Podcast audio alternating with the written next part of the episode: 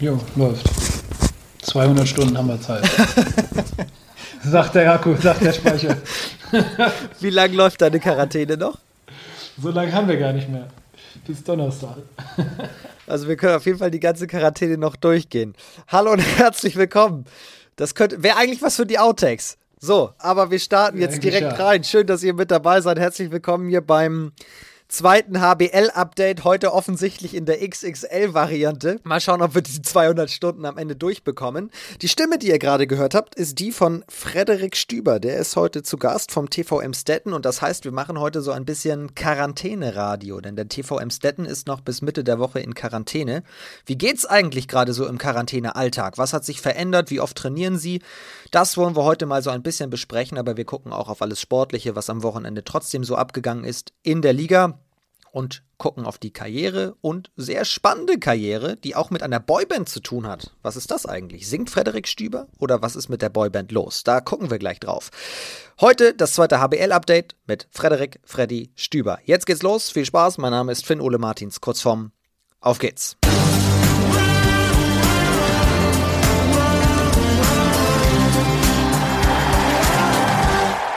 Hi Freddy. Hallo Finn, grüß dich. Grüße dich auch. Wie geht's dir? Schön dich zu sehen. Soweit ganz gut. Ich äh, kann mich nicht be beklagen. Die Umstände sind äh, besser, als es im Vorfeld zu erwarten war. Du bist in Quarantäne jetzt seit eineinhalb Wochen. Richtig, genau. Wir hatten äh, nicht äh, in der letzten Woche, sondern in der Woche davor einen positiven Test um, nach dem Vormittagstraining und äh, mussten dann äh, anschließend den ganzen Tag zu Hause bleiben und ja, mussten dann am Donnerstag alle in die Testung und hatten dann leider äh, einen positiven Fall.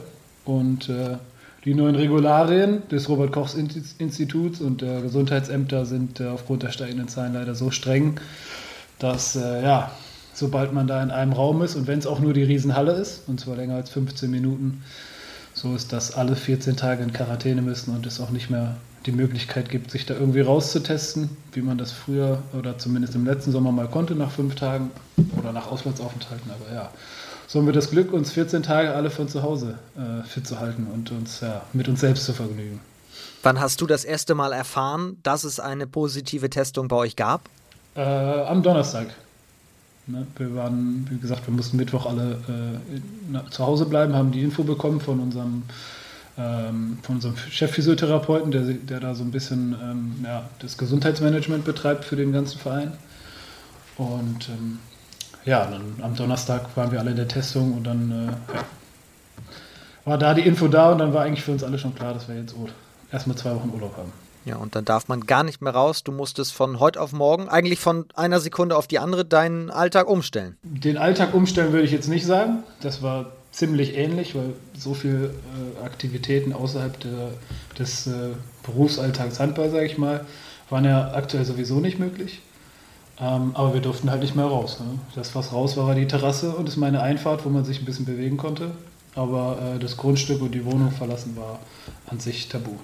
Das gilt ja aber nicht für alle. Das fand ich persönlich sehr interessant. Marcel Schliedermann ist in Freiheit, in Anführungsstrichen. Warum? Ja, Marcel, Schlieder, Marcel Schliedermann äh, war am, äh, an der Mittwochmorgenseinheit nicht im Athletiktraining, weil er am, ich weiß gar nicht mehr, am Sonntag oder am Montag auch äh, Zweit- oder Drittkontakt von einer infizierten Person war und immer, weil von jemand positiv getestet war.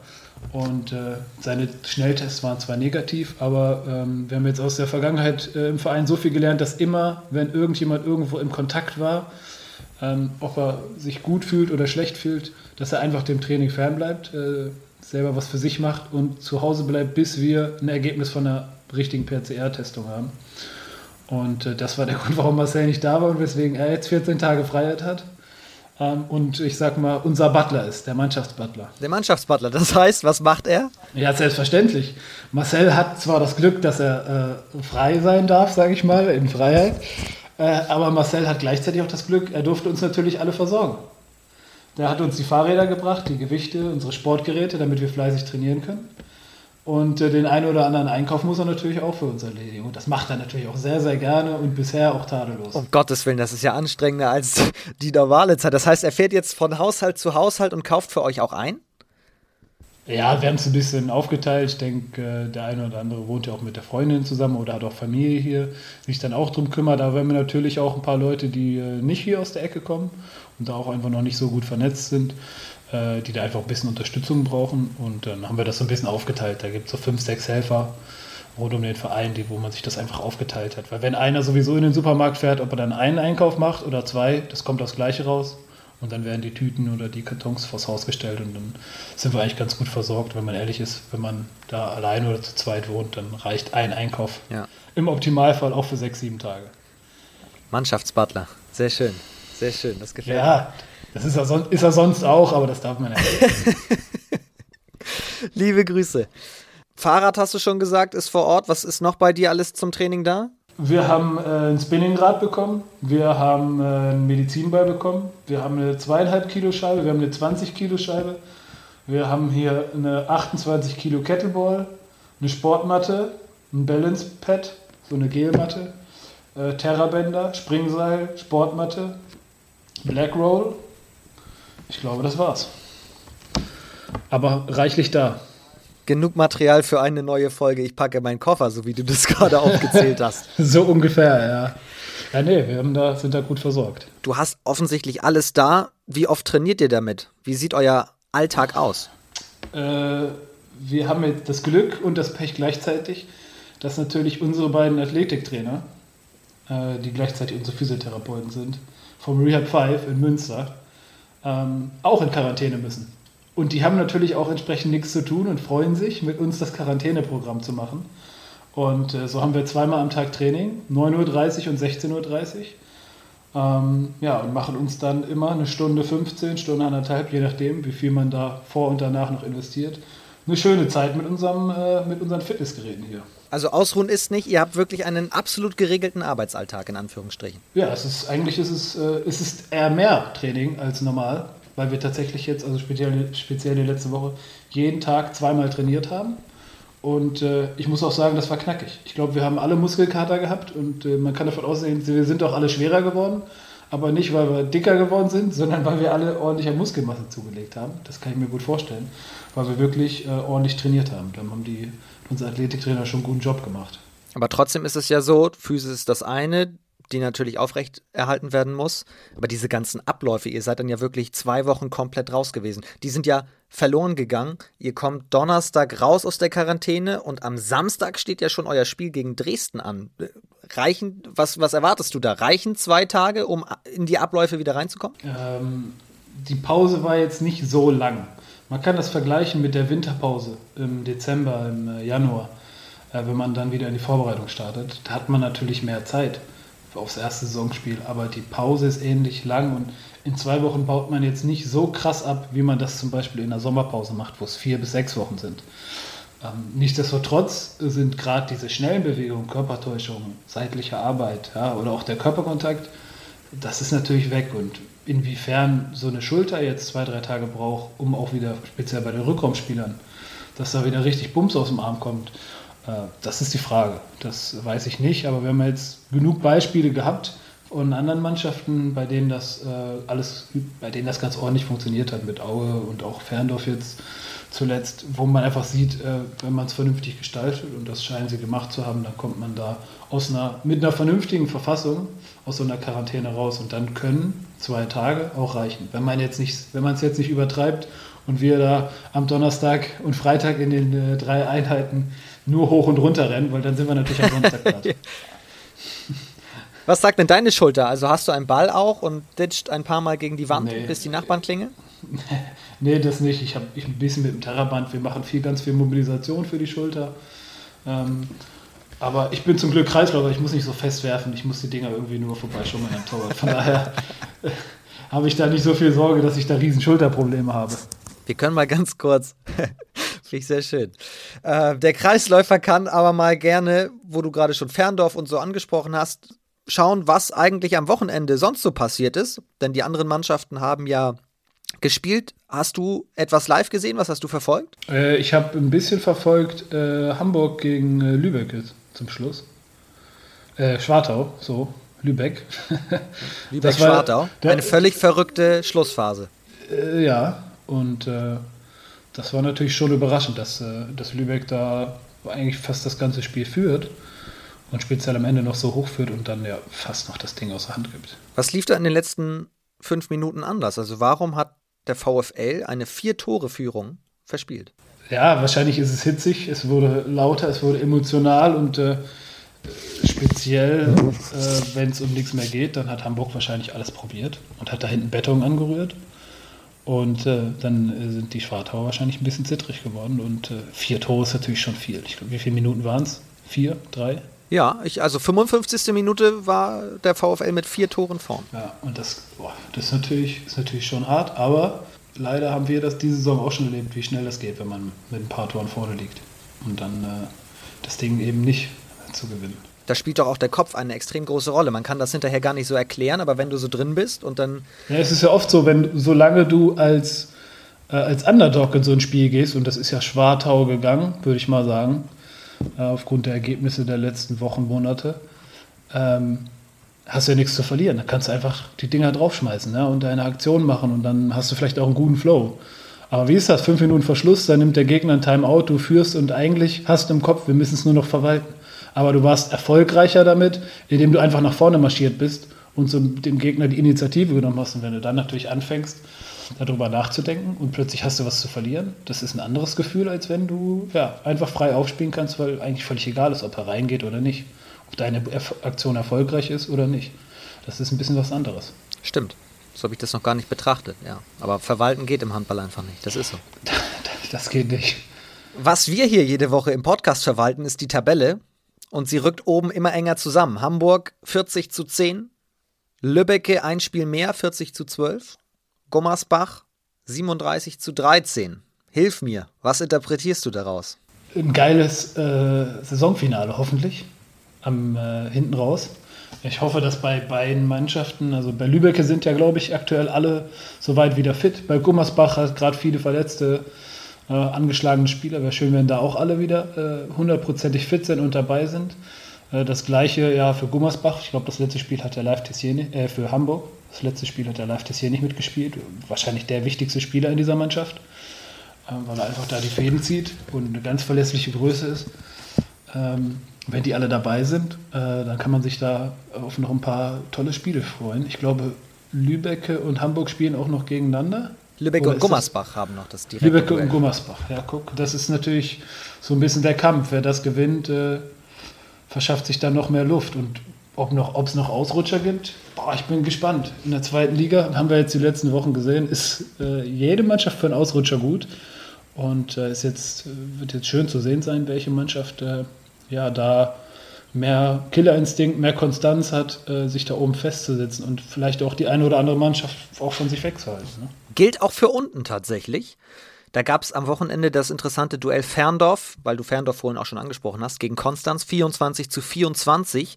Mit diesem Punkt ist Konstanz an euch vorbeigezogen. Ihr seid jetzt wieder auf einem Abstiegsrang, aber habt auch noch zwei Spiele logischerweise dann in der Hinterhand. Ich, ich glaube punktgleich dann, sogar, oder? Sind wir nicht sogar punktgleich? Ihr habt 16 Konstanz? und Konstanz hat 17. Okay. Okay, dann so rum. Ja, wird, wird ähnlich eng werden. Also wird, ich, äh, ich, glaube, wir, ich glaube, alle Mannschaften, die jetzt unten drin sind, haben äh, jetzt noch die Spiele gegen die obere Tabellenhälfte im Mai. Und im Juni äh, wird dann, denke ich, die Entscheidung fallen, weil da haben wir die, wir und ich gehe mal davon aus, Konstanz Fürstenfeldbruck, auch die äh, direkten Duelle. Und das wird die spannende Phase. Das sind dann die Big Points. Da kommen die Big Points. Und da muss natürlich, müssen alle fit sein. Das, äh, das wird eine schöne Saisonzeit und ich freue mich persönlich da besonders drauf, weil das wird das emotionale Highlight der Saison. Und äh, da kann man äh, positiv wie negativ alles vergessen machen, was äh, bisher passiert ist. Also wenn ich alleine hier auf den Spielplan von euch im Juni schaue, ihr spielt gegen Konstanz in Ferndorf, in Hüttenberg bzw. Wetzlar, dann kommt Fürstenfeldbruck. Das ist schon... Geil, geil, oder? Geil, ja. Also ich, freu, ich persönlich freue mich darauf. Was gibt es denn für ein schöneres Saisonhighlight? Du hast jetzt vier Wochen Zeit äh, oder sagen wir mal vier, fünf Wochen äh, mit, äh, mit dem Spiel am Wochenende plus der EM-Quali-Pause. Ist, glaube ich, EM-Quali, ne? Nationalmannschaftspause. Ja. Und dann hast du den kompletten Mai gegen richtig gute Mannschaften aus, dem oberen, aus der oberen Tabellenhälfte, wo du dich als Mannschaft weiterentwickeln kannst, wo du vielleicht auch ein paar Überraschungspunkte sammeln kannst, wie die anderen Mannschaften das jetzt gemacht haben. Und dann kommen die richtig geilen Spiele, in denen du performen willst, ja? auf, die wir dies, auf die wir uns die ganze Saison freuen. Ja? Und da, da eine Serie abzureißen, da top auf einem richtig guten sportlichen Level zu sein, die ganze Mannschaft fit zu haben, äh, um dann äh, den Klassenhalt safe zu machen, das ist doch geil. Diese Spiele, das sind auch, wenn es jetzt ohne Zuschauer ist, die werden emotional und die werden, die werden richtig Bock machen. Finde ich sehr beeindruckend, diese Herangehensweise, diese optimistische Vorfreude auch, die wird doch auch dann der Schlüssel sein. Im Gegensatz zu anderen vielleicht, die ängstlich daran gehen und sagen, um Gottes Willen, wenn wir das jetzt verlieren. Ja, ähm, klar, das war vielleicht auch mal anders bei mir, dass ich dafür großen Respekt hatte, aber mittlerweile freue ich mich darauf, weil äh, das ist ja, das macht ja den Sport aus. Und ich glaube, die letzten Jahre, speziell auch aus meiner Erfahrung, haben gezeigt, dass man dass es erst gelaufen ist, wenn es wirklich gelaufen ist. Also wenn wirklich nichts mehr geht. Und ähm, darum, also in der zweiten Liga, da kann äh, nach wie vor alles passieren. Und wenn es am Ende ein Punkt mehr ist, den, äh, den wir mehr haben als eine der anderen Mannschaften und wir nicht auf dem, äh, ab, auf dem Nicht-Abstiegsplatz stehen, so, dann äh, ist, das, ist das alles, was reicht. Und was, vielleicht verlieren wir auch eins von den direkten Duellen und, und stehen danach in der Kabine und gucken uns an und sagen, was war das für eine Scheiße? Aber dann holst du halt irgendwas anderes und ähm, macht Spaß. Ich freue mich tatsächlich drauf. Aber spürst du keinen Druck? Ist ja auch eine Drucksituation leider. Doch, natürlich ist das eine Drucksituation. Ohne Frage. Das ist ja, alle erwarten von dir, dass du dieses Spiel performst und gewinnst. Aber bring dich doch in die Verfassung, dass du es gewinnen kannst. Warum, warum, äh, ich, warum bereite ich mich, ich bereite mich ja nichts vor. Ich könnte, was muss passieren, damit ich das Spiel verliere. Ich gucke mir an, was muss passieren, damit ich das Spiel gewinne. Ja, was muss ich bringen? Und wenn ich, wenn ich da die richtigen Schlüsse rausziehe, speziell auch aus, aus unserer Saison, aus der Hinserie, und ich behaupte, da haben wir uns schon enorm weiterentwickelt. Und das ist eigentlich das Wichtigste, dass du dich in so einer Saison die ganze Zeit weiterentwickelst, dass wir eigentlich alle drei, vier Wochen sagen können, ey geil, wir haben einen Schritt nach vorne gemacht und dass wir, das ist ja eigentlich das Schöne daran. Wir haben jetzt äh, zehn Monate Saison oder weiß gar nicht, ist es überhaupt so lang? Acht Monate äh, und entwickeln uns weiter. Und die wichtigsten Spiele kommen ganz zum Schluss. Und wenn wir da dann in der Verfassung sind, dass wir diese Spiele gewinnen können, ja, oder vielleicht auch jetzt schon in der Verfassung sind, oder vielleicht in der Verfassung sind, die Gegner zu dominieren, wie wir das im Januar dann schon in ein, zwei Spielen geschafft haben, mit Hüttenberg und mit Fürstenfeldbruck, dann haben wir, haben wir unseren Job richtig gut gemacht und dann ist eine scheiß Hinserie völlig egal. Aber wenn man so hin, also insofern weiterentwickelt, dass wir, dass wir am Ende der Saison bereit sind, so gut zu sein, dass wir die Fehler, die wir die ganze Saison gemacht haben, im, in dieser entscheidenden Saisonphase nicht zwei, dreimal machen, sondern vielleicht nur einmal und dann direkt werden, ach scheiße, da ist unser altes Star und jetzt machen wir das und das. Und dass ich viel, viel analytischer und klarer denke, konzentriert bin und dann ähm, dann kann man einfach nur besser spielen, meiner Meinung nach. Und da sind wir, was, was ich denke, auf einem sehr, sehr guten Weg. Letzte Frage dazu: Warum hält der TVE die Klasse? Weil wir dafür viel zu viel Klasse haben und weil der Verein und auch die Mannschaft und der Qualität einfach in diese Liga gehört. Punkt.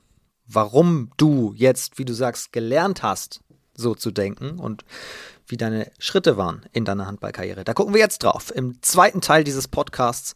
Jetzt geht's um unseren Gast heute, Frederik Freddy Stüber. Quarantäne-Radio habe ich vorhin gesagt. Es ist ja so ein bisschen, was vermisst du eigentlich gerade am Alltag draußen? Auch wenn man aufgrund der Pandemie nicht so ganz viel darf, aber was vermisst du gerade am Alltag am meisten?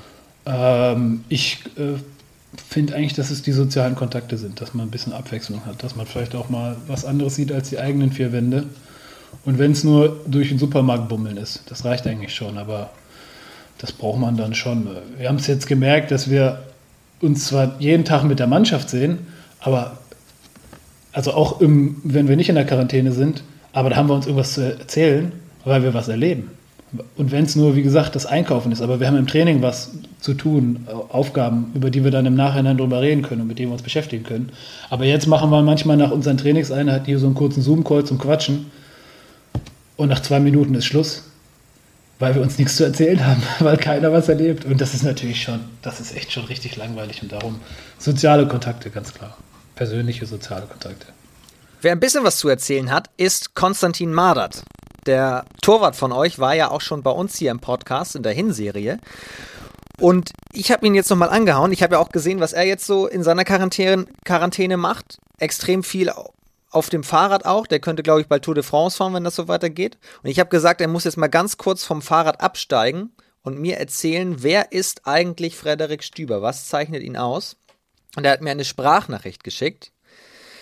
Und da ist ein bisschen interessanter Inhalt drin, über den wir gleich mal sprechen können. Ich. Ja, gerne. Wir hören uns das mal an. Konstantin Madert über Freddy. Vom Moin. Ich hoffe, dir geht's gut. Du hast ja gesagt, äh, du schnackst nachher mit dem Freddy.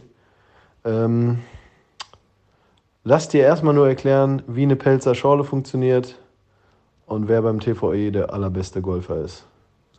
Also, ich wünsche dir richtig viel Spaß mit Freddy. Hau rein. Bis die nächste.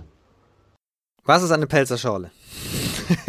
äh, Habe ich, hab ich in Ludwigshafen gelernt, in der Pfalz.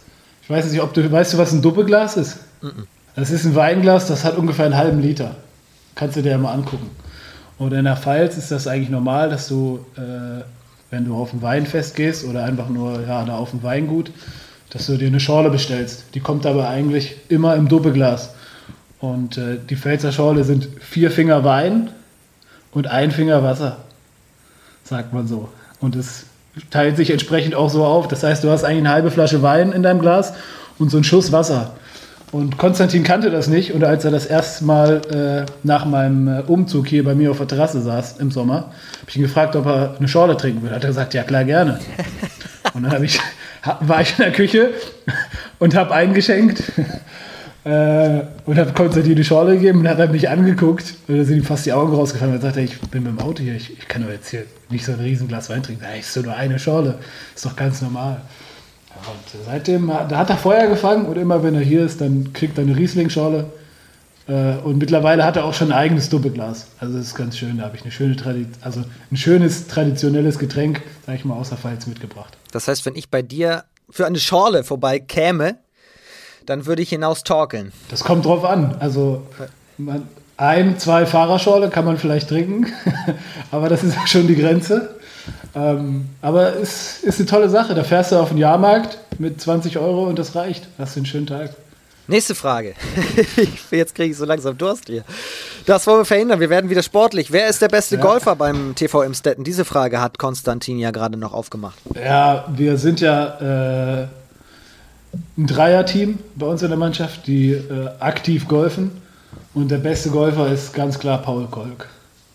Der hat einfach die besten Techniken und das ist halt, das ist eben auch so, wenn wir ähm, in Burg Steinfurt unterwegs sind, auf dem Golfplatz, wo Paul äh, lebt. Ähm, sein Vater ist auch Bürgermeister und der Paul ist auch ganz, ganz aktiv dort in der Politik. Ähm, da ist es natürlich schon so, dass der Paul da sehr bekannt ist. Und ähm, ja, wenn wir dann, der, das geht da durch den, äh, durch den Park in Burg Steinfurt am Baneo, am Schloss vorbei. Und da sind ganz viele äh, Spazierwege auch drumherum und äh, man kann eigentlich auf dieser Runde nicht in Ruhe gehen, weil überall Leute vorbeilaufen, die den Paul kennen. Und darum ist Paul schon der beste Golfer, weil er auch der bekannteste Golfer von uns ist und das macht immer schon großen Spaß. Handicap? Weiß ich gar nicht, was er hat. Ich glaube, er hat noch nie runtergespielt, aber der Paul spielt schon gut und wir haben auch ein, zwei Sponsoren, die davon überzeugt sind, dass der Paul schon äh, auch sehr gut spielt. Und Konstantin und ich ziehen da eigentlich ganz, ganz oft den kürzeren, weil der Paul speziell bei seinen Abschlägen mit seinem Driver, da haut er schon richtig was raus. Und dein Handicap? Ich habe noch 54. Ich habe äh, erst ein Turnier gespielt, aber das wurde nicht gewertet. Ähm, aber weiß ich nicht. Wo spiele ich mittlerweile? Ich bin vielleicht so knapp unter 40. Also das, was ich äh, realistisch regelmäßig spiele. Ist dir schon mal ein Hole in One äh, geglückt? nee, das nicht. Ich bin mein, mein bestes Loch war ein Birdie, also ein paar drei in zwei Schlägen. Das war ist mein Highlight und da habe ich auch bisher erst eins geschafft. Ja. Ist Golfspielen eigentlich wie Kreisläufer sein? Nee, kann man nicht. Ich glaube nicht, dass man es vergleichen kann.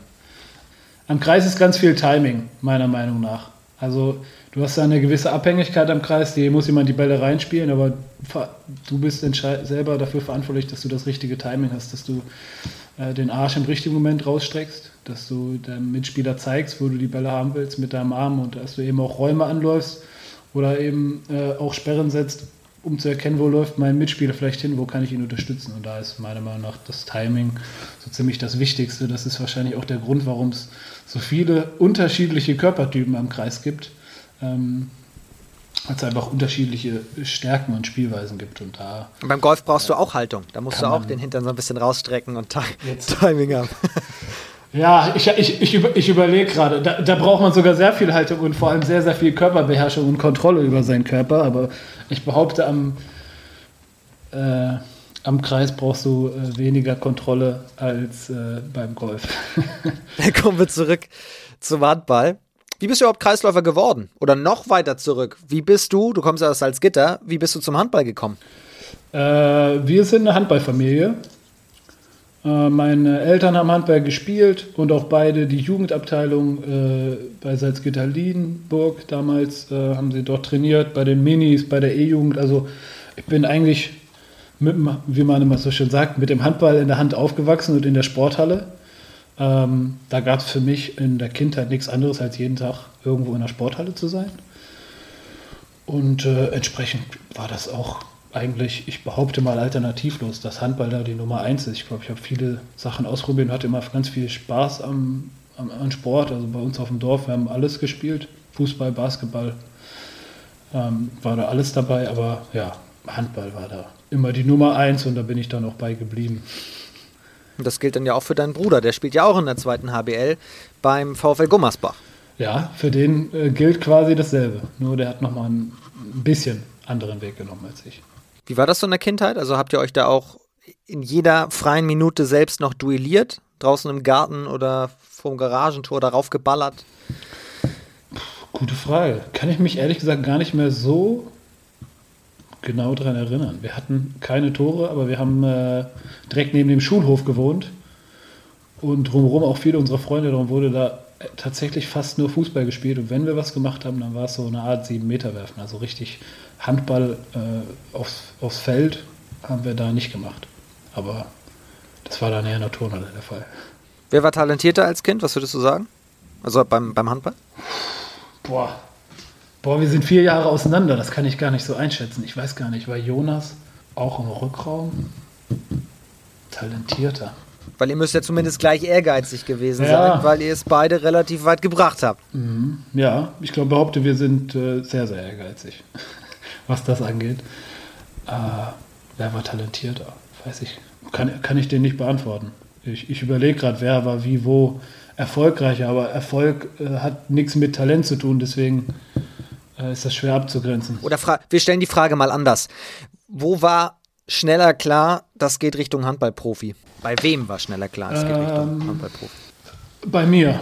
Das war bei mir, würde ich, würde ich behaupten, weil ich, weil ich äh, schn also schneller den Schritt äh, Profi-Handball gemacht habe. Zu Eintracht Hildesheim. Ähm, ja, also ich glaube, also ich bin ins Internat gezogen damals mit 13 und ich glaube Jonas auch mit 13 oder 14. Aber wenn du jetzt sagst Profi-Handball, für mich war im Prinzip ab der A-Jugend klar, dass es äh, in den Profibereich geht und vielleicht sogar schon früher.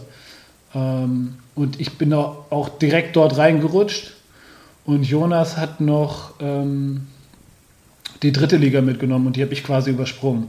Darum war der Schritt von mir schneller zum, deswegen sage ich Profi-Handball in Anführungszeichen, professionell Handball gespielt, haben wir beide im Prinzip mit dem Schritt ins Internat. Das war der Schritt zu sagen, so, ich möchte aus dem Talent, das ich habe, das Maximale rausholen in einem Leistungszentrum, in einem Sportleistungszentrum. Und äh, da wir, sind wir den Schritt dann zeitgleich gegangen in der C-Jugend damals. Du hast mir im Vorgespräch erzählt, du hast auch noch eine Schwester, die auch Handball gespielt hat. Die hat auch Handball gespielt, ja. Ja, die hat äh, aber frühzeitig äh, auch andere Aktivitäten als Handball gehabt. Äh, die war, da war Jonas am Anfang auch dabei mit Musikinstrumenten. Die hat äh, Posaune gespielt und Klavier gespielt und ähm, war beim Tanzen, da war Jonas auch früher noch. Ähm, und äh, hat aber da nicht äh, denselben Ehrgeiz gehabt, wie wir, den Handball professionell zu betreiben, sondern das war für sie mehr Spaß. Und äh, die hat eben auf das äh, Soziale neben dem Sport mehr Wert gelegt und äh, hat uns dadurch jetzt ganz schön viel voraus, was, was das Bereisen der Welt angeht. was vielleicht auch die eine oder andere Lebenserfahrung angeht, aber vor allen Dingen, ja, hat sie deutlich mehr gesehen als wir und da schon, schon deutlich mehr von der Welt gesehen und wahrscheinlich auch erlebt. Das möchtest du irgendwann nachholen? Das, ich hoffe, dass ich das irgendwann nachholen kann, aber da hatten wir einfach nie, also ich speziell, nie die Zeit für Sommerferien zu nutzen, äh, also Schulferien zu nutzen oder auch dir bewusst Urlaub zu nehmen, um eine längere Reise zu machen oder auch spontane Reisen zu machen. Das ist natürlich das, das ist ein großes Glück, dass sie hat, dadurch, dass sie nicht diese, diese Verpflichtung äh, Handball hat. Und die haben wir uns ganz, ganz früh genommen und dem auch alles untergeordnet. Und äh, dadurch sind wir natürlich auch ganz, ganz stark eingeschränkt, was unsere sonstigen Freizeitaktivitäten angeht. Aber so positiv, wie du auch schon zu Beginn über Handball gesprochen hast und wie Bock du auf so ein Saisonfinale hast, da merkt man dann doch auch, es lohnt sich, wenn man im Jugendalter sehr viel für Handball opfert. Äh, ja, es lohnt sich immer, meiner Meinung nach, so lange, wie es einem das wert ist. Ja. Punkt. Punkt. Ja, sehr, sehr, schön, sehr schön ausgedrückt. Dir war es das wert? Du bist dann zu Eintracht Hildesheim. Mir war es das wert, ja. Erzähl uns von dieser äh, Zeit. Es war damals Handball war nur Hobby und äh, unsere, meine Eltern haben damals dann gefragt, Frederik, da gibt es da gibt's ein Leistungszentrum, Handballinternat, möchtest du dahin? Und ähm, dann habe hab ich damals auch gesagt, ja, na klar, für mich war Handball ja das Größte. Da waren aus meinem Verein schon ein, zwei andere Spieler hingegangen auf das Internat nach Hildesheim. Und äh, ja, dann hatte ich die Bedingung, dass ich mich in der Schule verbessern muss, dass ich keine Vier mehr auf dem Zeugnis haben durfte. Das war das. Wolltest du eine Vier? Bestimmt einige. Ich bin, also ich bin in der Schule immer stinkefaul gewesen. Ich habe mit dem Minimum, mit minimalem Aufwand das Maximale rausgeholt. Und äh, solange ich keine, na, äh, keinen Sinn darin gesehen habe, mich anzustrengen, also dass ich nicht ein höheres Ziel davon gesehen habe, äh, habe ich das auch nicht gemacht. Und dann hatte ich plötzlich eins und dann lief's. Und dann haben meine Eltern mir das ermöglicht, dort ins Internat zu ziehen. Und okay, da hat sich dein Ehrgeiz für den Handball dann quasi ausgezahlt, weil du hast gewusst, ich muss jetzt was tun, damit ich mir sozusagen das Handballspielen erarbeite. Genau, da ist was, das möchte ich, das möchte ich haben, da möchte ich dabei sein, das möchte ich erleben. Das war was Besonderes, äh, weil das war die Handballer von Eintracht Hildesheim, auch in der Jugend schon, die durften schon mit Harz spielen in der C-Jugend und trainieren. Das war, das war was Besonderes. Ja? Die hatten eine tolle Halle, die Trikots waren irgendwie immer schöner als die eigenen oder von anderen. Und äh, das, das war was Besonderes. Und ich hatte da im Vorfeld, glaube ich, mal bei der ich weiß ja nicht, ob das ein Turnier war oder ob das irgendeine Landesmeisterschaft war, hatten wir mal gegen die gespielt und das war natürlich, danach wollte man dorthin. Und wie war es dann vor Ort? Ähm, ich fand es toll. Das ist das, also nach wie vor. Ich habe äh, sieben Jahre dort im Internat gewohnt, ähm, von 13, 14 bis ich 21 oder 20 war, bis ich mein Abitur Krass. gemacht habe, bis ich glaube, bis ich 20 war und äh, nach wie vor, ich würde ich würd das nicht missen wollen. Ich, wenn, wenn mir das wieder jemand anbieten würde oder jemand fragt oder meine Kinder später das wollen, dann würde ich sofort sagen, ja, na klar, mach's. Das ist eine tolle Erfahrung. Du bist mit, mit deinesgleichen zusammen. Da sind nur verrückte Sportler. Äh, du hast einen Schlüssel für die Halle, in den du 24 Stunden reinkommen kannst. Du hast, äh, du hast Betreuer, du hast Trainer, du hast Lehrer um dich rum, die alle eine gewisse Akzeptanz für deine Begeisterung haben und für deine Leidenschaft. Und äh, wenn du dich gut anstellst und jetzt kein Riesenarschloch bist, dann unterstützen die dich auch alle dabei ähm, und probieren dir alles zu ermöglichen, damit du maximal viel Zeit und Energie in den Sport stecken kannst. Und das sind schon richtig geile Bedingungen und das hat mir unglaublich viel Spaß gemacht, da, da zu leben und auch mit den Leuten drumherum. Da hat man Freunde, gefunden fürs Leben. Und da, da, wenn ich überlege, wie viele Leute da mittlerweile in der Handballwelt unterwegs sind, mit denen ich da im Internat gelebt habe, wie viele auch nicht mehr, darf man auch immer nicht vergessen. Ähm, dann ist das schon, ist das schon klasse. Klar, es ist keine Garantie, dass man es schafft. Nee, also ich, ich habe mir irgendwann mal den, wir haben mal irgendwann drüber gefachsimpelt, wie viele Leute es eigentlich probiert haben. Und wenn ich damals überlegt habe, ich bin äh, in diese C-Jugend gekommen äh, in Hildesheim und das sind aus der Region. So die besten Spieler aus jeder Mannschaft haben sich zusammengefunden und sind nach Hildesheim gewechselt, um bei einem der besten Vereine zu spielen. Das war mal Burgdorf, Anderten und Hildesheim. So in der, in der Jugend, wenn ich das richtig in Erinnerung habe. Und die, auf diese drei Vereine haben sich die besten Spieler aufgeteilt. Und da sind in der C-Jugend 16 Spieler gekommen und ein Jahr später wurde wieder die Hälfte ausgetauscht. Dann ist die andere Hälfte rausgerutscht weil dann kamen ja wieder neue Talente aus dem jüngeren Jahrgang. Ja? Dann bist du in die B-Jugend gekommen, da ist dasselbe passiert. Das heißt, du hast da schon mal bis zur A-Jugend im Prinzip in fünf Jahren hast du schon mal fünfmal 15 Spieler, sage ich, die du so, die kurz mit dir da den Weg gehen. Ja?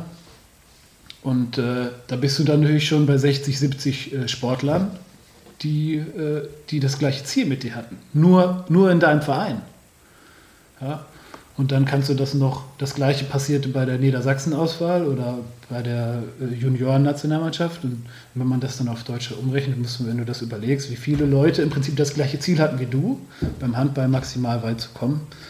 Äh, und wie viele neue Gesichter du im Prinzip, wenn man das vergleicht mit C-Jugend und ähm, dann A-Jugend das letzte Jahr, wie viele da noch über waren. Also wenn es mehr als zwei sind, mit denen ich da am Ende noch zusammengespielt habe, dann sind es viele, aber alle, alle anderen wurden ausgetauscht aus oder, oder haben sich auch für andere Wege entschieden, aus den verschiedensten Gründen. Ne? Der eine, also wir können das ja nur so beispielhaft aufzählen, wenn er, für manche hat es in der Schule nicht gereicht, die, die haben die Eltern wieder nach Hause geholt. Ne? Andere, anderen konnte man dieses Leistungszentrum gar nicht erst ermöglichen, weil es vielleicht finanziell nicht gereicht hat oder die Unterstützung von der Familie nicht da war, weil man aber gesagt hat, Sport ist nicht so relevant. Dann vielleicht auch, weil, das, weil er das Talent gefehlt hat. Oder sie waren talentiert und der Ehrgeiz und die Einstellung haben gefehlt. Dann natürlich auch ganz viele Teile äh, mit Verletzungen. Ja? Spieler, wo die war ein guter Freund, der, der hat halt die Schulter ständig ausgekugelt gehabt. Da war eigentlich klar, äh, das reicht nicht für Leistungshandball. Oder Kreuzbandrisse ähm, haben viele gehabt. Oder ja, überall irgendwelche Wehwehchen oder ja, schwere Verletzungen oder dann einfach, dass sich neue Interessen bilden, dass man bemerkt, Handball ist nicht mehr das Tollste, sondern ich gehe vielleicht auch lieber Party machen oder mir ist mein Studium wichtiger.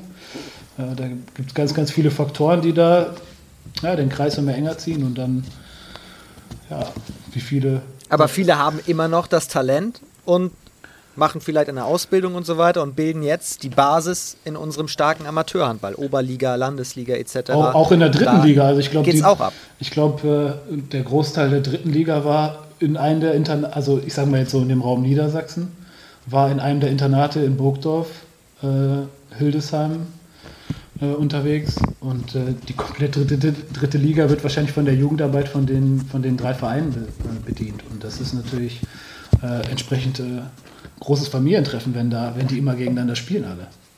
Das ist schon ganz schön und mittlerweile ja auch in der zweiten Liga. Und speziell in Hildesheim war es eigentlich immer so, dass jedes Jahr ein, zwei Spieler es geschafft haben, den Sprung in den, in den Profikader zu schaffen. Und ähm, ja, bei mir war das zum Glück relativ früh der Fall. Ähm, werde ich nicht vergessen, ich hatte Konfirmandenunterricht mittwochs äh, und bin dafür immer äh, in die Heimat gefahren zu meinen Eltern. Äh, und äh, dann standen wir im Stau, als ich in der C-Jugend war. Äh, und da habe ich mein Training verpasst. Und danach haben die Männer trainiert. Oder hat Gerald Oberbeck mich damals angehört, hast du deine Sportschuhe dabei? Hab ich gesagt, ja, na klar. Und dann habe ich mit 14, glaube ich, meine erste Einheit bei den Männern gemacht. Und äh, der Gerald mochte mich damals, glaube ich, schon ganz gerne oder hat irgendwas in mir gesehen. Das war der Trainer von Eintracht Hildesheim? Das war, ist, der, ist der Trainer, Manager, viel, ganz viele Jahre und Geschäftsführer von Eintracht Hildesheim gewesen, der da im Prinzip alle Entscheidungen gefällt hat. Genau. Und daraus ergab sich, dass man gesagt hat, ja, der Stüber, mit, mit dem können wir was anstellen, aber der ist noch zu dick. Und ich bin dann einmal die Woche quasi, was ging in der, in der C-Jugend schon los oder in der B-Jugend, ich bin nur zum Lauftraining der Männermannschaft gekommen. Ich glaube, ich bin zwei Jahre lang nur mit den Profis gelaufen einmal die Woche und habe aber gar keinen Handball mit denen gemacht. Und als ich dann im zweiten Jahr B-Jugend war, durfte ich dann äh, regelmäßiger mittrainieren und ab dann, in dem Moment, wo ich, äh, ich weiß gar nicht, ob das 16 oder 17 war, durfte ich dann auch, war ich dann direkt spielberechtigt und äh, ja, habe dann, glaube ich, in, in Rostock eins meiner ersten äh, Zweitligaspiele gemacht. Habe ich, weiß ich noch, habe ich einen Tempo-Gegenstoß geworfen. Hat sich das Laufen ausgezahlt? ja, hat sich ausgezahlt. Immer noch. Du hast gesagt, extrem viele Namen, aber auch die noch tatsächlich in der Handballwelt gerade rumlaufen. Kannst du da ein, zwei Beispiele mal nennen, mit wem du damals so zusammen warst? Äh, ja, also Sebastian Firnhaber zum Beispiel von Erlangen, Lukas, Firn, Lukas Firnhaber. Von Essen? Von, äh, vom TUSIM Essen, also die Brüder waren bei uns im Internat. Äh, Tim Zechel von TUSIM Essen, Kreisläufer, war bei uns im Internat. Ähm, Äh, wen, wen, haben wir denn noch? Ignatov, der von Melsung auch nach Essen gegangen ist, hat auch bei uns im Internat gewohnt. Ähm, jetzt habe ich gesehen, am Wochenende hat Matteo Ehlers bei Hannover Burgdorf gespielt. Ähm, der, war, der war auch in Hildesheim im Internat. Ähm, in der zweiten Liga viele Luzaini, der bei, Lübeck, bei Tussen Lübeck gespielt. Ähm, was haben wir denn noch? Ich vergesse nicht, dass ich jetzt so viele vergesse. Was wir auf jeden Fall festhalten können, wie wichtig eine gute Jugendarbeit ist tatsächlich. Es lohnt sich. Kommt Hildesheim, die, die spielen ja auch gerade die Aufstiegsrunde zur zweiten HBL mit? Schafft Eintracht Hildesheim das? Verfolgst du das noch ein bisschen? Ich gucke mir tatsächlich nach den Spieltagen immer die Ergebnisse in der Liga an, weil das natürlich schon spannend ist, wer da aufsteigt und wer nicht. Aber der Modus ist so bombenhart. Äh, es kann alles passieren, ne? Die Jungs aus Braunschweig haben jetzt Rostock geschlagen. Ja, ich, ich, ich muss auch sagen, ich kenne dafür auch zu wenig die anderen Mannschaften. Die Mannschaften, die ich kenne, sind Rostock und Hildesheim, weil wir gegen Hildesheim gespielt haben. Wenn man dann da doch öfter mal guckt, weil es die eigene Vergangenheit ist. Und Rostock, weil einer meiner besten Freunde dort spielt. Aber den Rest kenne ich im Prinzip gar nicht. Äh, wer, wer da spielt. Äh, man natürlich so ein paar Namen sagt man immer, ach ja, kenne ich. Aber ähm, wie stark die Mannschaft ist, was die für eine Qualität haben, wie die spielen, keine Ahnung. Ich bin gespannt, was da passiert und äh, ich denke mal, die Finalspiele werde ich mir dann angucken, weil sowas ist natürlich immer schön anzuschauen ist auch eine Drucksituation. Muss man das mal können, ja. Mit Drucksituationen kennst du dich aus? Da würde ich jetzt gerne noch ein bisschen mit dir sprechen, denn du hast ja dann nach deiner Jugendzeit auch bei Hildesheim drei Jahre in der zweiten Liga gespielt. Dann warst du in Neuhausen, auch zwei Jahre zweite HBL und dann bist du in die Liquimoli HBL gekommen. Drei Jahre hast du bei den Eulen Ludwigshafen gespielt. Frage 1, wie war überhaupt dieser Schritt von der zweiten in die erste Liga? Mm, für mich pures Glück, würde ich, würde ich mittlerweile behaupten. Ähm, ich bin ja von Hildesheim, wir sind mit Hildesheim damals abgestiegen und ich hatte aber schon ein halbes Jahr vorher gesagt, ich möchte den Verein verlassen, also was nicht ein halbes Jahr vorher, aber im Januar, Februar. Ähm, und habe dann relativ spät erst im Mai einen Vertrag in Neuhausen unterschrieben und das war auch ähm, jetzt kein Verein, der strukturell krass professionell aufgestellt war, äh, sondern das war ein Verein, wo sich Spieler entwickeln durften. Und da ging es auch nur darum, die Klasse zu halten. Das heißt, das war das erste Jahr schon nur Klasse halten. Da hatten wir in dem Jahr noch viele alte Spieler in der Mannschaft, die das auch vorgemacht haben und vorgelebt haben. Ähm, und im, im, zweiten Jahr wurde ein bisschen durchgemischt, da war es ein bisschen schwieriger. Unter anderem mit Andreas Bornemann habe ich da zusammen gespielt, der jetzt in Ferndorf ist. Ähm, da sind wir tatsächlich auch nach dem zweiten Jahr abgestiegen, aber da hatte ich damals schon äh, im Januar in äh, Ludwigshafen unterschrieben für die zweite Liga. Und ähm, dann war der letzte Spieltag. Wir waren in Wilhelm, wir haben mit äh, Neuhausen in Wilhelmshaven gespielt. Und die Spiele liefen parallel und eigentlich war klar, äh, Ludwigshafen kann es nur schaffen, wenn Rimper in Bad Schwartau verliert. Und äh, unser Spiel in Wilhelmshaven war richtig knapp. Ich glaube, wir haben mit einem Tor letzten fünf Sekunden äh, verloren. Ähm, und äh, das Spiel war vorbei und ich habe hinter die Bank geguckt, weil da saß ein verletzter Mitspieler und habe ihn gefragt, wie, wie ist der Live-Tag? Hat er gesagt, aktualisiert nicht. Und dann habe ich in der Halle rumgeguckt und dann stand meine Mama oben auf der Tribüne und ist rumgesprungen und hat gejubelt. Und da wusste ich, die haben es tatsächlich geschafft, die sind aufgestiegen. Und äh, dann bin ich mal kurz von einem Abstiegskandidaten der zweiten Liga in die erste Bundesliga gewechselt und da war ich natürlich, boah, da war ich da war ich ein junger, also ich sage jetzt mal ein junger Bub, ein, unerfahren, ein unerfahrenes Reh. Das war schon, äh, das war schon für mich ein Riesenschritt, da auf einmal in diese, nach Ludwigshafen zu kommen ähm, und da in der Bundesliga zu spielen. Das war für den Verein auch ein Riesenschritt. Aber äh, für mich natürlich noch riesiger. Mein Ziel war eigentlich, zu einem Top-Team der, der zweiten Liga zu kommen und da ein richtig, richtig guter Kreislauf einer zweiten Liga zu werden. Und auf einmal musste ich was heißt musste ich? Auf einmal durfte ich in der Bundesliga spielen. Und das war natürlich schon was ganz Besonderes. Und eigentlich für das, was ich, äh, was ich zu dem Zeitpunkt konnte, was für ein Verständnis ich von Handball hatte, hatte ich da noch nichts verloren. Aber äh, wir hatten zum Glück äh, eine Mannschaft und einen Verein und, und einen Trainer, der äh, aus allen Spielern, die im Prinzip eigentlich nicht die Qualität für die Bundesliga hatten, Bundesligaspieler gemacht hat. Die ähm, das, was sie hatten, bestmöglich nutzen konnten, um in der Liga erfolgreich zu sein. Und ihr habt die Klasse gehalten. Ihr habt es ja immer geschafft. Ihr habt die Wunder von Ludwigshafen erreicht. Und das haben wir äh, im Prinzip dreimal geschafft. zweimal sportlich, einmal dank Corona. Aber das sind natürlich, äh, das erste Jahr war schon emotional, ähm, aber das, das zweite Jahr, das war ja knapper und also es geht nicht knapper. Ja. Statistisch geht es nicht knapper. Gleiche Punktzahl, Tordifferenz gleich, Gummersbach, Bietigheim äh, muss unentschieden spielen. Unmöglich, dass sowas eigentlich vorkommt. Und dann fliegt das Hallendach weg, eine Minute vor Schluss, weil das Spiel in Bietigheim aus ist. Und äh, äh, ich kriege schon wieder Gänsehaut, wenn ich nur dran denke. Wann habt ihr das mitbekommen auf dem Feld? Richtig mitbekommen haben wir es nicht. Aber ich, ich weiß, dass wir, es war Wischpause. Und äh, der Ball lag im Sechser und ich bin zum Ball gelaufen, um ihn zu holen. Und auf einmal sind hinterm Netz standen äh, Freunde von uns aus der Mannschaft. Und die sind auf einmal ins Tornetz reingesprungen und haben angefangen zu brüllen. Und dann ging das wie so eine Laola-Welle. Hast richtig gesehen, wie die Leute sich in der Halle umgucken und auf ihre Handys gucken und sich anspringen und anfangen zu schreien. Und äh, guck, ey, ich habe komplett Gänsehaut jetzt wieder. Ich, ist jedes Mal, wenn ich. Ich auch gerade Gänsehaut, das, ist, das, schaffst du voll. Das ist, das ist, jedes Mal, wenn ich, wenn ich daran denke oder wenn wir über diese, diese Situation reden, passiert das. Und äh, dann ist auf einmal, wie gesagt, das Hallendach weggeflogen. Die ganzen 2350 passen, glaube ich, rein. In diese Halle sind aufgesprungen und haben geschrien. Und wir haben uns auf dem Feld angeguckt und wussten nicht, was los ist. Und wir haben es nicht realisiert. Und Ben Matschke hat dann damals eine Auszeit genommen um, um uns einfach abzulenken, dass keiner von uns Panik kriegt äh, und hat uns unseren Fokus auf Handball gerichtet, uns zu konzentrieren. Und, ähm, Wie stand es bei euch da gerade? Ich glaube, es stand, es stand unentschieden. Das war auf jeden Fall auf Messerschneide ja auch. Unentschieden gegen Minden, ja. Und dann waren es, glaube ich, noch, wir werfen ein Tor, die werfen ein Tor und dann werfen wir noch ein Tor. Und äh, auf einmal war es geschafft. Ja, stimmt. Ich weiß gar nicht mehr, was.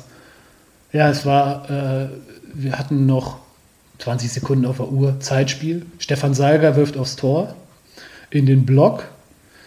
Ähm, ich kriege den Abpraller vom Block. Wir haben noch einen einzigen Pass und eigentlich, eigentlich passiert aus der Situation nichts mehr. Aber dann habe ich Johnny Scholz am Kreis gesehen, der Mann mit dem Schlüssel. Und ähm, den, dem habe ich das, den habe ich das, den habe ich natürlich äh, mit meiner Erfahrung eines Rückraumspielers habe ich dem das Ding an den Kreis getippt. Und Johnny hat das Ding reingemacht und dann sind wir Mit so der Erfahrung eines Kreisläufers. Mit der Erfahrung. Ach, der Mann, wenn du einen brauchst, der in Schlüsselsituation einen reinschmeißt, der Johnny, der macht den rein. Und äh, da, der Johnny hat den reingemacht und dann waren es, glaube ich, noch sieben Sekunden.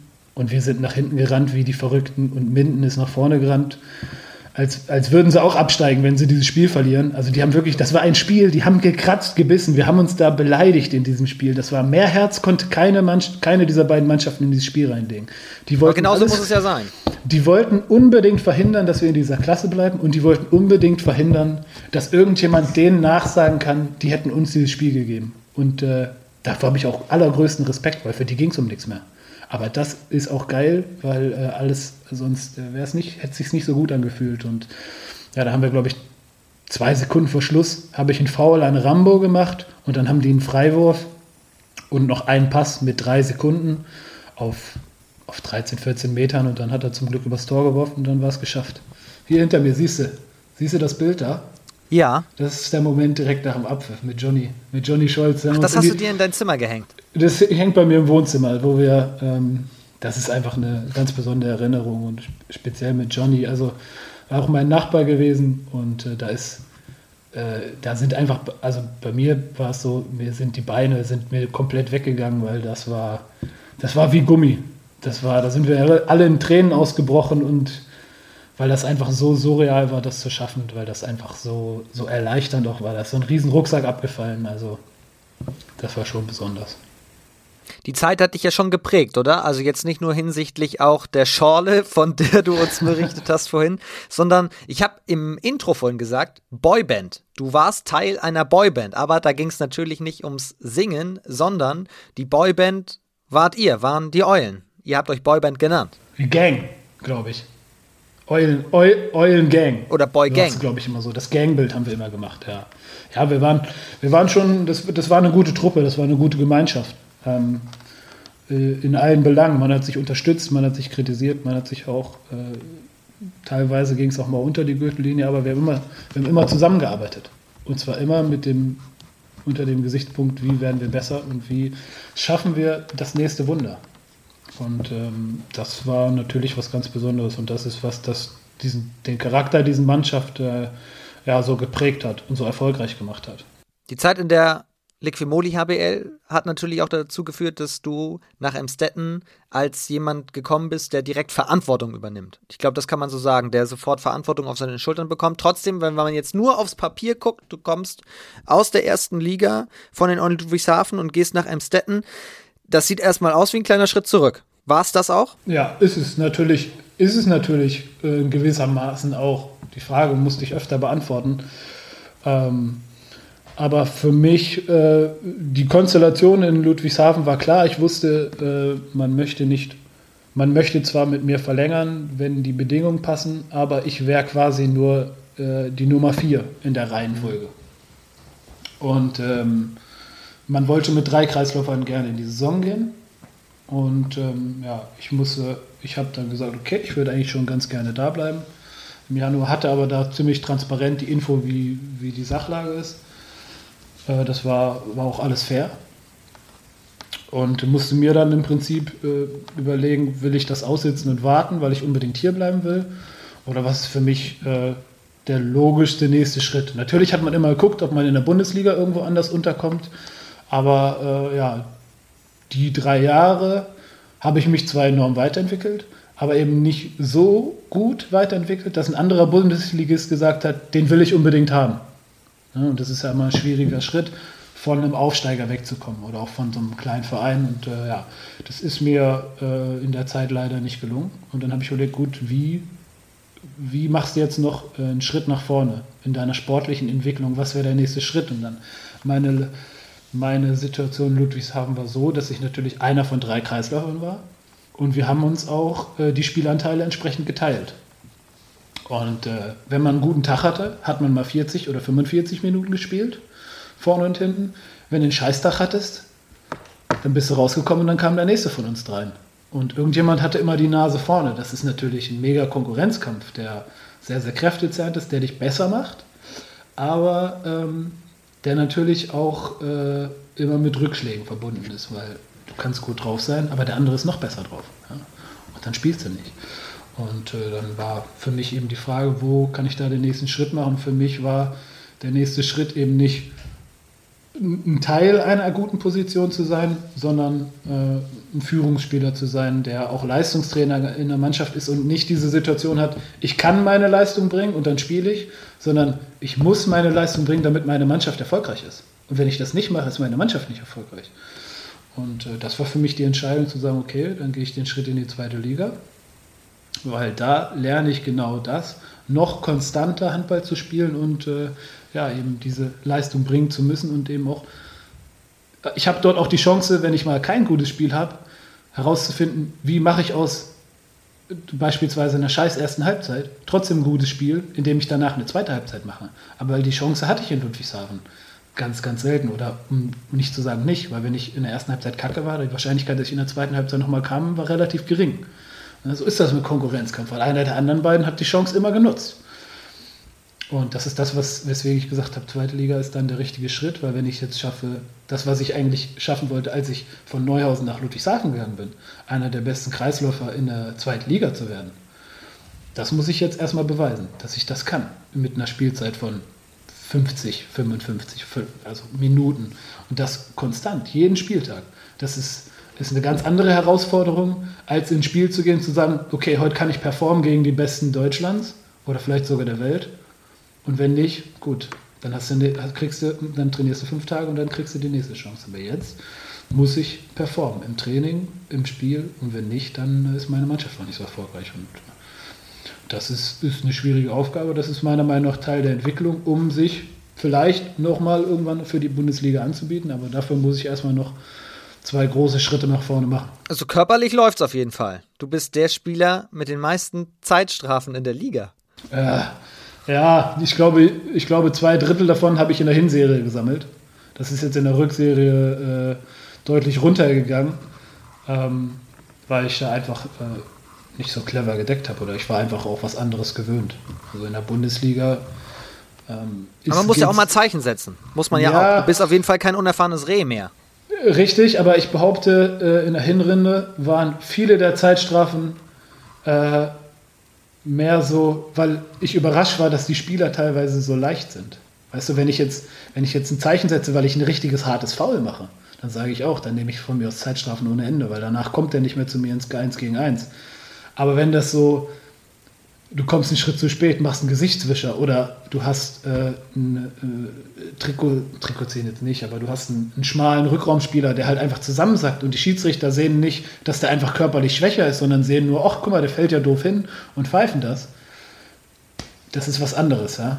Und da äh, habe ich mich sehr darüber geärgert, aber das habe ich mir angeschaut. Und da muss man dann einfach auch sein, sein Spiel ein bisschen verändern, dass, wir, dass, man da, dass man da cleverer wird. Und das ist jetzt in der Rückrunde deutlich besser gelungen. Jetzt bist du aus Ludwigshafen gekommen, drei Jahre harter Bundesliga-Abstiegskampf ja. mit teilweise nervenzehrendem Finalspielen sozusagen. Jetzt kommst du nach Emstetten und jetzt seid ihr schon wieder direkt mitten im Abstiegskampf. Ja, ich wusste, dass das eine Mannschaft ist, die im Prinzip schon die letzten beiden Jahre Abstiegskampf auch gemacht hat. Obwohl der Verein eigentlich in den Abstiegskampf und auch wenn man sich den Kader angeguckt hat im Vorfeld der Saison, wo ich auch gesagt habe, warum sind die im Abstiegskampf? Ja, da eigentlich nicht hingehören. Aber ja, irgendwas, irgendwas hat nicht gepasst. Und ähm, jetzt, jetzt wieder, äh, am Anfang habe ich mich darüber geärgert, weil ich gesagt habe, ey, wir sind doch besser, wir können das doch. Und eigentlich bin ich auch nicht hergekommen, um Abstiegskampf zu machen. Aber äh, so über Winter, äh, wenn man dann das Ganze nochmal so ein bisschen Revue passieren lässt, habe ich dann gesagt, okay, das ist eigentlich das, was du am besten kannst. Das hast du dein, deine ganze Handballkarriere gemacht, Abstiegskampf.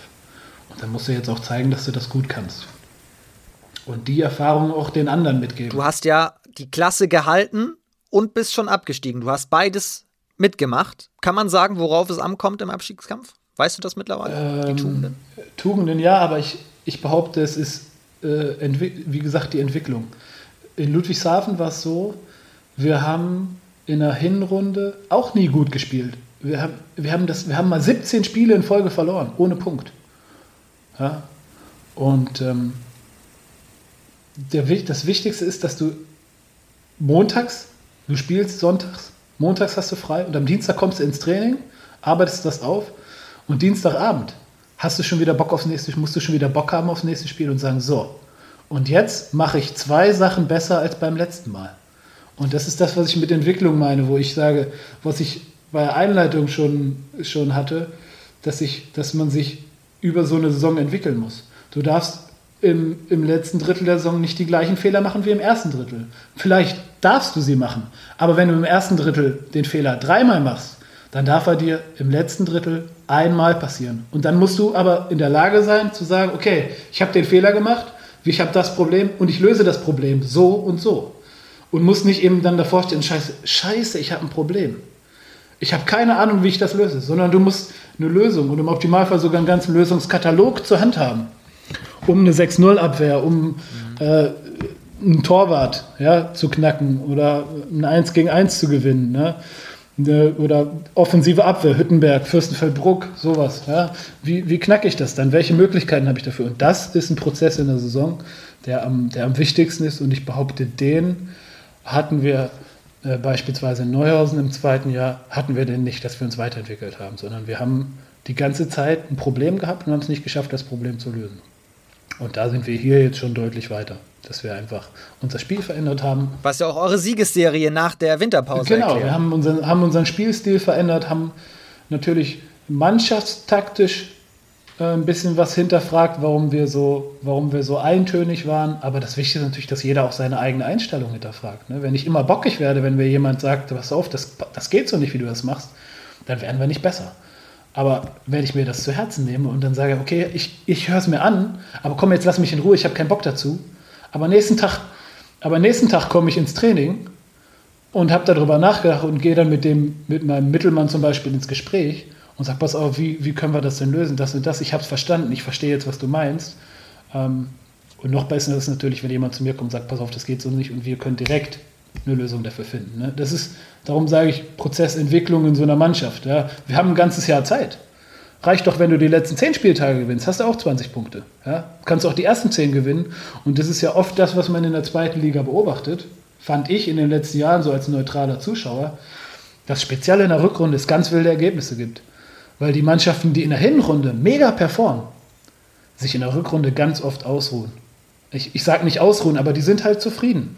Und das ist vielleicht auch der Grund, warum viele dann in der zweiten Liga bleiben, weil man zufrieden wird. Und das ist, ist ein ganz großes Thema. Ne? Also man, du darfst nicht zufrieden sein im Profisport. In dem Moment, wo du zufrieden bist, wirst du überholt. Und dann, äh, das ist ein bisschen das Problem. Ja, deswegen äh, Prozess und Entwicklung macht äh, uns hoffentlich erfolgreich, dass wir die Klasse halten. Unfassbar spannend, dir zuzuhören zum Thema Abstiegskampf nach deinen ganzen Erfahrungen. Wir sind sehr gespannt. Es wird auf jeden Fall auch jetzt nach deiner Ankündigung sowieso noch mehr wilde Ergebnisse geben in dieser verrückten Liga. Und welche Ergebnisse am kommenden Wochenende vielleicht eintreten werden. Das wirst du uns ja gleich sagen. Vorher aber, bevor du den 29. Spieltag tippst, einmal ganz kurz unsere Rubrik Handball verbessern. Denn mit deiner Erfahrung wirst du dir natürlich auch Gedanken gemacht haben, was kann man eigentlich im Handball verbessern. Unsere Rubrik immer zum Ende des Podcasts. Gibt es eine Regel, die du gerne verändern würdest oder einführen möchtest? Was, wie, so rum, wie würde Frederik Stüber gerne den Handball verbessern? Das ist tatsächlich eine Frage, über die ich mir noch nie Gedanken gemacht habe. Ähm, könnte man den Handball noch verbessern. Ähm, ich, ich bin der Meinung, aber das Erste, was mir dazu einfällt, ich denke dann immer an NFL oder NBA, wie professionell das dort ist. Auch in der Jugend schon und äh, wie spezifisch die auch trainieren. Wenn ich, das, wenn ich das überlege im Handball, wie viele, oft machen ja Außen Rückraumspieler, Kreisläufer, Torhüter trainieren ja oft die gleichen, die gleichen Übungen, haben den gleichen Trainingsplan. Wenn man das in der NFL anguckt, da ist das ja komplett getrennt. Ja, einer, der äh, so ein Running Back trainiert, was anderes als ein, äh, ein Defense-Spieler. Ja, und das ist, ein Quarterback trainiert wahrscheinlich was, was völlig anderes als alle anderen, weil der gar nicht so viel Muskeln braucht. Der muss schlau sein, der muss werfen können. Und äh, da wäre es natürlich geil, wenn du auch speziell im Handball dafür noch mehr professionelle, also finanzielle Mittel hättest, um das Ganze zu professionalisieren und ähm, ja, da einfach, äh, dass der Fokus dann noch besser drauf gelegt werden kann, weil dann, ich glaube, dann, dadurch würdest du viel, viel mehr äh, spezifische Spieler bekommen, die es zum Beispiel auch in die Weltspitze schaffen. Weil du siehst ja ganz oft, wie viele Spieler wechseln die Position während ihrer Jugendzeit oder vielleicht sogar. Also, beste Beispiel ist ja Sebastian Firnhaber. Ja? Der, äh, der ist bei mir in der Jugend immer Rückraum links gewesen, auch in der dritten Liga, ein richtig guter Rückraum linker gewesen. Äh, und dann kam er zum THW Kiel und plötzlich war er Abwehrspieler auf Halb und Kreisläufer. Ja, und das ist beim TSV Altenholz in entwickelt. Genau, aber, ja, aber da war er noch Rückraumspieler. Und auf einmal wurde er Kreisläufer. Also, wo kommt das, wo, wie kann sowas sein? Und da, ich glaube, da kannst du noch viel, viel mehr äh, Leute ausbilden, wenn du, wenn du noch spezifischer arbeitest. Natürlich nimmst du auch dem einen oder anderen die Perspektive, aber ich glaube, dass du die Qualität in den Positionen äh, erhöhen könntest. Und äh, ja, da, da, dadurch würdest du viel, viel mehr ähm, viel, viel mehr schaffen. Zweites Thema, was mir dazu dann noch einfällt, ist, glaube ich, Integration äh, von äh, mehr Nationalitäten. Speziell in Deutschland. Also, ich, ich würde behaupten, das ist, ist nicht so bunt wie im Fußball. Im Bund hast du deutlich mehr ähm, internationale, äh, ja, ich sag mal, internationale Wurzeln als im Handball. Definitiv. Also ich behaupte, im Handball sind viel, deutlich mehr typisch deutsche Spieler, sage ich mal, unterwegs ähm, als im Fußball, speziell in der Jugend schon. Zwei sehr starke Ansätze auf jeden Fall, das eine sportlich, das andere gesellschaftlich. Äh, könnten wir über beides eigentlich nochmal 200 Stunden füllen. Kann man über beides lange diskutieren. Ja, aber ich wollte ja nur Vorschläge hier einsammeln und die ja, nehme ich auf jeden Fall hier von dir auf. Spontan eingefallen jetzt beim drüber nachdenken. Ganz spontan tippst du uns jetzt auch den 29. Spieltag. Das mache ich.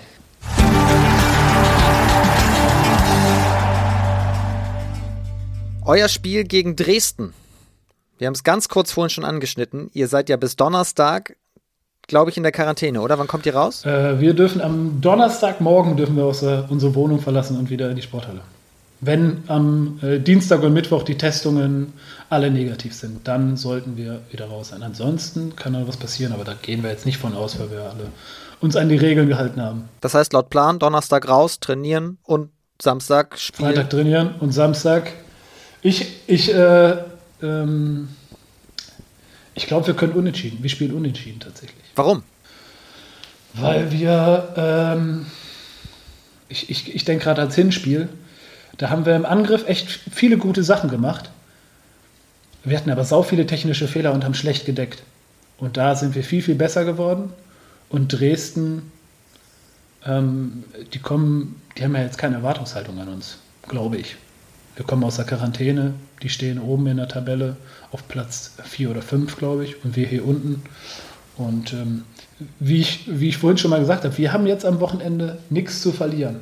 Und äh, jeder von uns gibt 5, 6, 7 Minuten Vollgas und dann ist er wahrscheinlich platt, weil er nicht mehr rennen kann. Und wenn wir das schaffen, dass jeder von uns nach 8 Minuten spätestens platt ist und wechseln muss, dann haben wir eine Chance und dann spielen wir unentschieden. Ja, Elf Florenz ist auf Platz 4 tatsächlich. Ja, siehst du, das ist, es ist eine Top-Mannschaft und gegen eine Top-Mannschaft haben wir nichts zu verlieren. Und wir haben äh, bisher nur an Sensationen gekratzt und alle anderen haben jetzt eine geholt, dann sind wir doch auch dran. Und da glaube ich dran. Das Spiel ist Samstagabend? Ja. Samstagabend auch Gummersbach gegen Ferndorf. Das ist ja auch für euch nicht ganz unbedeutend. Hast du schon deinem Bruder mal rübergesimst? Beim, meinem Bruder Ferndorf? hatte ich gesprochen, äh, bevor die letzte Woche gegeneinander gespielt hatten oder vor zwei Wochen. Äh, da war aber leider auch in Quarantäne. Ja, wir haben jetzt noch nicht gesprochen, aber ich gehe tatsächlich davon aus, dass Gummersbach jetzt so viel Wut im Bauch hat, dass sie da unentschieden gespielt haben. Ne, was haben verloren haben sogar, ne? Ja. Haben, dass sie verloren haben, dass die jetzt in der Schwalbe Arena richtig einen raushauen.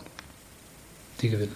Genau, es ist ja das Rückspiel. Es sie ist das Rückspiel, genau, in kurzer Zeit. Und ich glaube, dass die da einfach, dass sie da die Fähigkeiten haben, äh, jetzt wieder einen großen Schritt nach vorne zu machen, weil sie da, glaube ich, kein gutes Spiel gemacht haben, so wie ich das gesehen habe. Allein von den Statistiken, ja. 13. April haben sie verloren, 27, 25 hat Ferndorf nämlich gewonnen, jetzt das Rückspiel am äh, Wochenende. Ja. Unter der Woche Gummersbach gegen Rimpa. Auch Gummersbach. Auch noch ein Spiel für Gummersbach. Zu Hause sind die einfach eine Macht. Wir haben noch ein Nachholspiel. Unfassbar, was hier alles abgeht. Wir haben noch Nachholspiele, zum Beispiel am Dienstag Hamburg gegen Aue. Hamburg. Die machen, die machen nicht noch einen Ausrutscher. Dann Zeitgleich zu Gummersbach gegen Rimper, unter der Woche auch noch Dormagen gegen Ferndorf. Dormagen, die finde ich unfassbar stabil, diese Saison. Also das die drei Nachholspiele unter der Woche Hamburg, Aue, Gummersbach, Rimper, Dormagen, Ferndorf. Und dann beginnt tatsächlich der 29. Spieltag am Freitagabend mit Aue gegen Konstanz. Aue gegen Konstanz. Aue zu Hause. Die gewinnen. Aue.